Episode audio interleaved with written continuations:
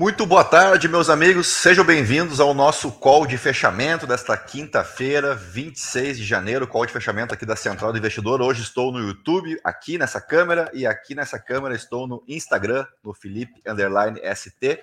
E bora lá fazer os nossos destaques, então, das principais notícias que movimentaram o mercado financeiro nesta quinta-feira. São 18 horas e 18 minutos. Uh, começamos pelo nosso resumo aqui, o artigo da Bloomberg, né, o artigo diário. Deixa eu acenar para a galera aqui no Instagram. Sejam bem-vindos. Quem está no Instagram não consegue né, ver a minha tela, só quem está no YouTube. Então eu vou narrando para vocês. Uh, um dia de ganhos para Wall Street e temos ainda a continuidade né, da temporada de balanços. Tivemos um balanço muito positivo para a Tesla no, no fim da tarde de ontem e uma projeção de aumento, inclusive, na produção de veículos. A Tesla está projetando aí e, a, o envio, né, a produção de 2 milhões de veículos para esse ano de 2023, mas muito mais do que isso, tivemos três indicadores interessantes aí que apontam por uma resiliência impressionante da economia americana. Tivemos dados hoje de hipotecas, né? É que o juro hipotecário caiu, as vendas de novas casas subiram e os pedidos por seguro-desemprego caíram. Então, os três vão na mesma direção, apontando então para uma resiliência muito forte do mercado de trabalho e também do setor de construção, que apanhou bastante em 2022. Mas vamos começar aqui, então, pelo, pelo artigo diário da Bloomberg. Uh, primeiro destaque, então, a Tesla, né, que liderou os ganhos no índice Nasdaq. Uh, o Elon Musk uh, projetando, então, uma produção de 2 milhões de veículos para 2023. Aqui está cortado a parte da IBM, que eles chamam lá de International Business Machines, mas é a IBM, que também mostrou um balanço bem interessante, tá? Em relação a, a empresas concorrentes que já haviam reportado o balanço. Então, tivemos boas notícias para IBM e para Tesla, na contramão do que aconteceu com o balanço da Microsoft na terça-feira. Bueno, uh, tivemos também a confirmação do PIB americano de 2022, ficou na casa dos 2,2%, o que também é um pouquinho acima do que se projetava. Continua a projeção de um aumento nas taxas de juros americanas de 25 pontos base na semana que vem, na quarta-feira, né, dia 1 Isso não, não, não, não foi modificado, essa aposta majoritária do mercado. E uma pesquisa aqui do JP Morgan indicou que cerca de 35% dos clientes, né, uma pesquisa recente que eles fizeram, uh, afirmaram que eles planejam aumentar as suas participações em ações nas próximas semanas. Acontece que em dezembro, a mesma pesquisa apontava para um número de 33%, foi a, mínima histórica dessa pesquisa, e dezembro foi um mês bem complicado para os mercados em Nova York. Já em janeiro, a gente está vendo o melhor início de ano para os índices em Wall Street desde, deixa eu me lembrar do ano, desde 2019. Então, é o melhor início de ano uh, desde a Covid, né? Se a gente for fazer essa leitura. E aí, no mais, aqui na matéria é, destaca né, as próximas companhias que vão divulgar balanços ou uh, empresas que já divulgaram, tá? Mas eu queria mostrar para vocês, então, a parte de indicadores. Uh, taxas de hipoteca caem para 6,13% no terceiro declínio semanal consecutivo. Então, pela terceira semana consecutiva, as taxas de hipoteca vêm caindo nos Estados Unidos, e claro que isso tende a trazer mais uh, atratividade, com perdão da redundância, para o mercado imobiliário. E na mesma direção, nós temos esse outro indicador, que as vendas de novas residências nos Estados Unidos subiram pelo terceiro mês em dezembro, encerrando um ano decepcionante. As compras de novas residências aumentaram 2,3% para um ritmo analisado então de 616 mil unidades.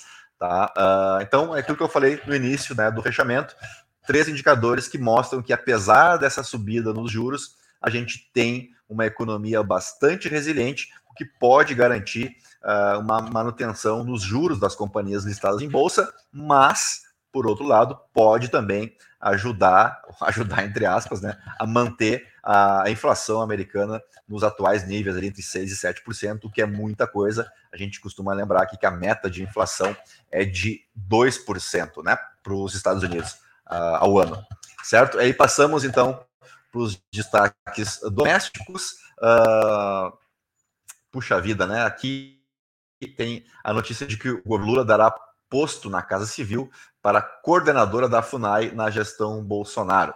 Uh, e aqui tem o, o, o aceite da justiça do, ao pedido do Bradesco, né, que determinou busca e apreensão de e-mails de executivos das americanas. O Tribunal de Justiça de São Paulo determinou a cópia de todas as caixas de e-mails institucionais de diretores atuais e anteriores.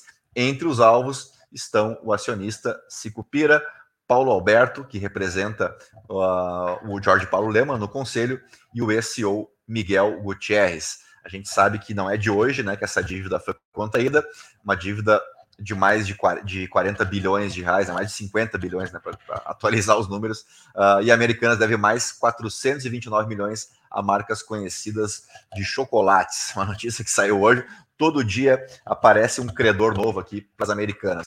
Mas de destaques corporativos, uma, uma boa noite aí para a Graziane, que mandou um salve ali pelo YouTube. Uh, tivemos hoje a confirmação do nome do, do agora ex-senador pelo Rio Grande do Norte, senador petista, o Jean Paul Prats. Então aqui a gente tem o que, que o mercado espera do novo CEO da Petrobras. Ele já assume a presidência de forma interina, mas a assembleia lá para confirmar oficialmente o nome dele deve acontecer só em abril, tá? Mas até lá ele já fica como presidente interino, ó. Assume nos próximos dias. Uh, e a AGO, né, a Assembleia Geral Ordinária, marcada para o mês de abril, tá? E aí, efetiva de vez o nome dele, tá? Uh, o mercado financeiro não gosta do nome do João Paul Prats, muito por conta dele ser político, né? Ele era senador até hoje, hoje saiu uh, o afastamento dele do Senado Federal, mas muito mais porque ele é um senador petista, né? E aí a gente uh, compreende, lógico, por tudo que aconteceu, especialmente nos governos da Dilma Rousseff, mas lá atrás também já tínhamos problemas envolvendo a gestão petista. Claro que o mercado financeiro tem bastante receio de uma indicação de um político, de um senador petista uh, para o comando da, da Petrobras. Bom, isso é um ponto, né? Mas agora a gente tem que pensar o que, que ele está dizendo que vai fazer. Né? Então, uma coisa é o que o mercado financeiro pensa sobre a sua futura gestão, outra é aquilo que ele está prometendo entregar. Então a gente trouxe as duas coisas hoje. A Petrobras caiu hoje, né, eh, em, em comparação com as outras empresas listadas na, na, na, Bolsa Brasileira que estão relacionadas ao petróleo, só a Petrobras caiu. Então indica, né, ainda que tenha sido apenas uma confirmação daquilo que já se sabia, uh, mostra como o mercado realmente não gostou, não aprovou o nome do João Paul Prats, mas ainda assim os papéis da Petrobras estão subindo aí cerca de 8, 7, 8% no ano, né? Então também não é nenhuma desgraça, né? Pelo menos até agora é o que a gente tem entendido.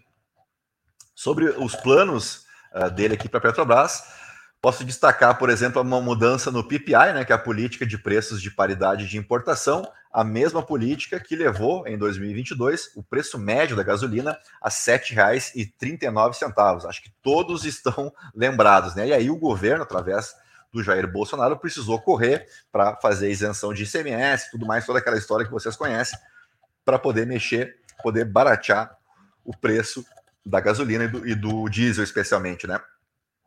Mas não é que o João Paulo Prats queira mexer por completo uh, no, nesse PPI, né, nessa política de preço de paridade. O que ele defende, está aqui, eu destaquei aqui, ele defende uma maior atuação da ANP, a Agência Nacional do Petróleo, no monitoramento de estoques reguladores para amenizar os preços né, em, caso de, em caso de algum evento, uh, como, por exemplo, a invasão da Rússia na Ucrânia. Uh, mas, mais do que isso, ele considera uh, também uma, um fundo de compensação, uma conta de estabilização de preços né, em cima desse, desses estoques de petróleo. Tá? Mas ele considera que alguma paridade deve existir para manter o abastecimento seguro no país, especialmente uh, o diesel, né? Porque o, o, óleo diesel ele tem pelo menos um terço do seu volume uh, é importado. Né? E aí nessa direção aí uh, uma das propostas também, uma das coisas que ele gostaria de implementar é uma expansão do refino. E para isso, claro, precisa ser feito investimentos nas refinarias já existentes. e quem sabe a construção de uma nova refinaria, mas isso a gente sabe que é bem difícil. Uh, qualquer alteração, inclusive, nesse sentido que eu estava comentando antes ali, de mexer em política de preço tudo mais, uh, precisaria passar pelo Congresso Nacional, tá? Acho que está aqui destacado, não, que ele defende uma maior atuação da Agência Nacional do Petróleo, assim como aposta nessa esse fundo de compensação, essa conta de estabilização depende de uma aprovação no Congresso Nacional. Então pode ser um pouco mais complicado, tá? Deixa eu acenar aqui para a galera no Instagram, para vocês não ficarem abandonados, né? Uh, e aí, por fim, uh, ele quer ampliar também uh, as regiões de extração, que hoje estão muito focadas no pré-sal, né? E ele pretende explorar um pouco mais uma área que ele conhece bem, ele tem 30 anos de, de, experiência no ramo de petróleo e gás natural, ele é advogado, é economista, então o currículo dele não é ruim, tá? O grande problema para o mercado realmente é o partido que ele integra, uh, muito mais até do que ele ter sido uh, senador federal, né? Acho que é muito mais em função realmente dele ser do PT. Mas voltando, ele quer explorar melhor a chamada margem equatorial, né? Que compreende o território do Amapá uh, até o Rio Grande do Norte.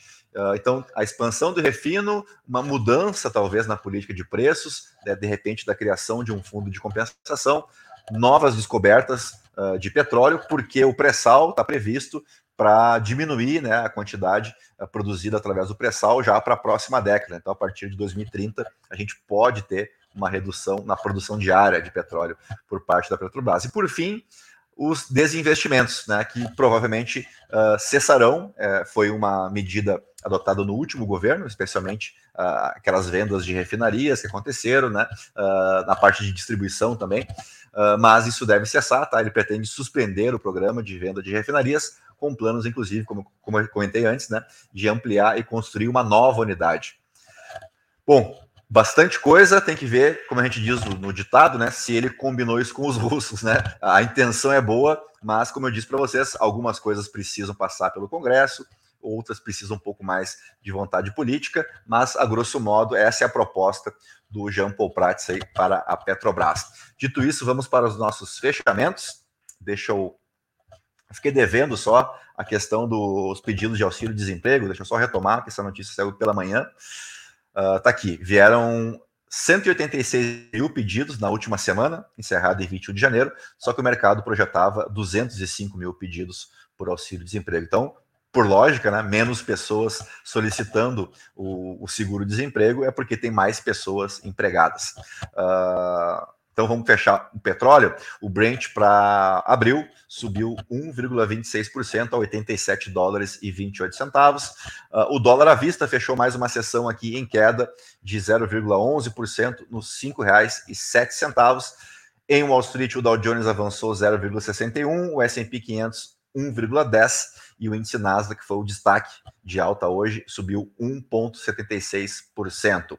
E aqui no Brasil, o Ibovespa fechou quase que no zero a zero, né? Uma leve baixa de 0,08% aos 114.177 pontos. O volume financeiro continua reduzido 22,3 bilhões de reais. Acho que o importante hoje, eu tinha comentado com vocês ontem, né? Uh, que era, de repente, seguir a trajetória de queda no dólar e segurar o Ibovespa nos 114 mil pontos. Uh, então, como diz o ditado, cuidado com aquilo que você deseja, pois foi exatamente isso que aconteceu hoje. Acho que era importante segurar nessa região dos 114 mil pontos. Quem sabe amanhã a gente dá mais uma puxadinha aí, começa a se aproximar dos 115. Mas aí é papo para amanhã, papo para o nosso morning call ali cedinho, antes das seis da matina, tá legal? Queria desejar a todos só voltar aqui, né? Boa noite para o Denden Holder também, que é um, um, um, telespectador e um ouvinte aí antigo já do nosso Morning Call. Seja bem-vindo aqui no YouTube também. Uh, peço para vocês aquele joinha maroto e faltam só cinco pessoas para a gente fechar os 500 inscritos no YouTube, então conto com a ajuda de vocês. Era isso, até amanhã, até o nosso Morning Call. Um grande abraço, né? um bom fim de tarde, um bom começo de noite e nos encontramos novamente amanhã, beleza? Tchau, tchau.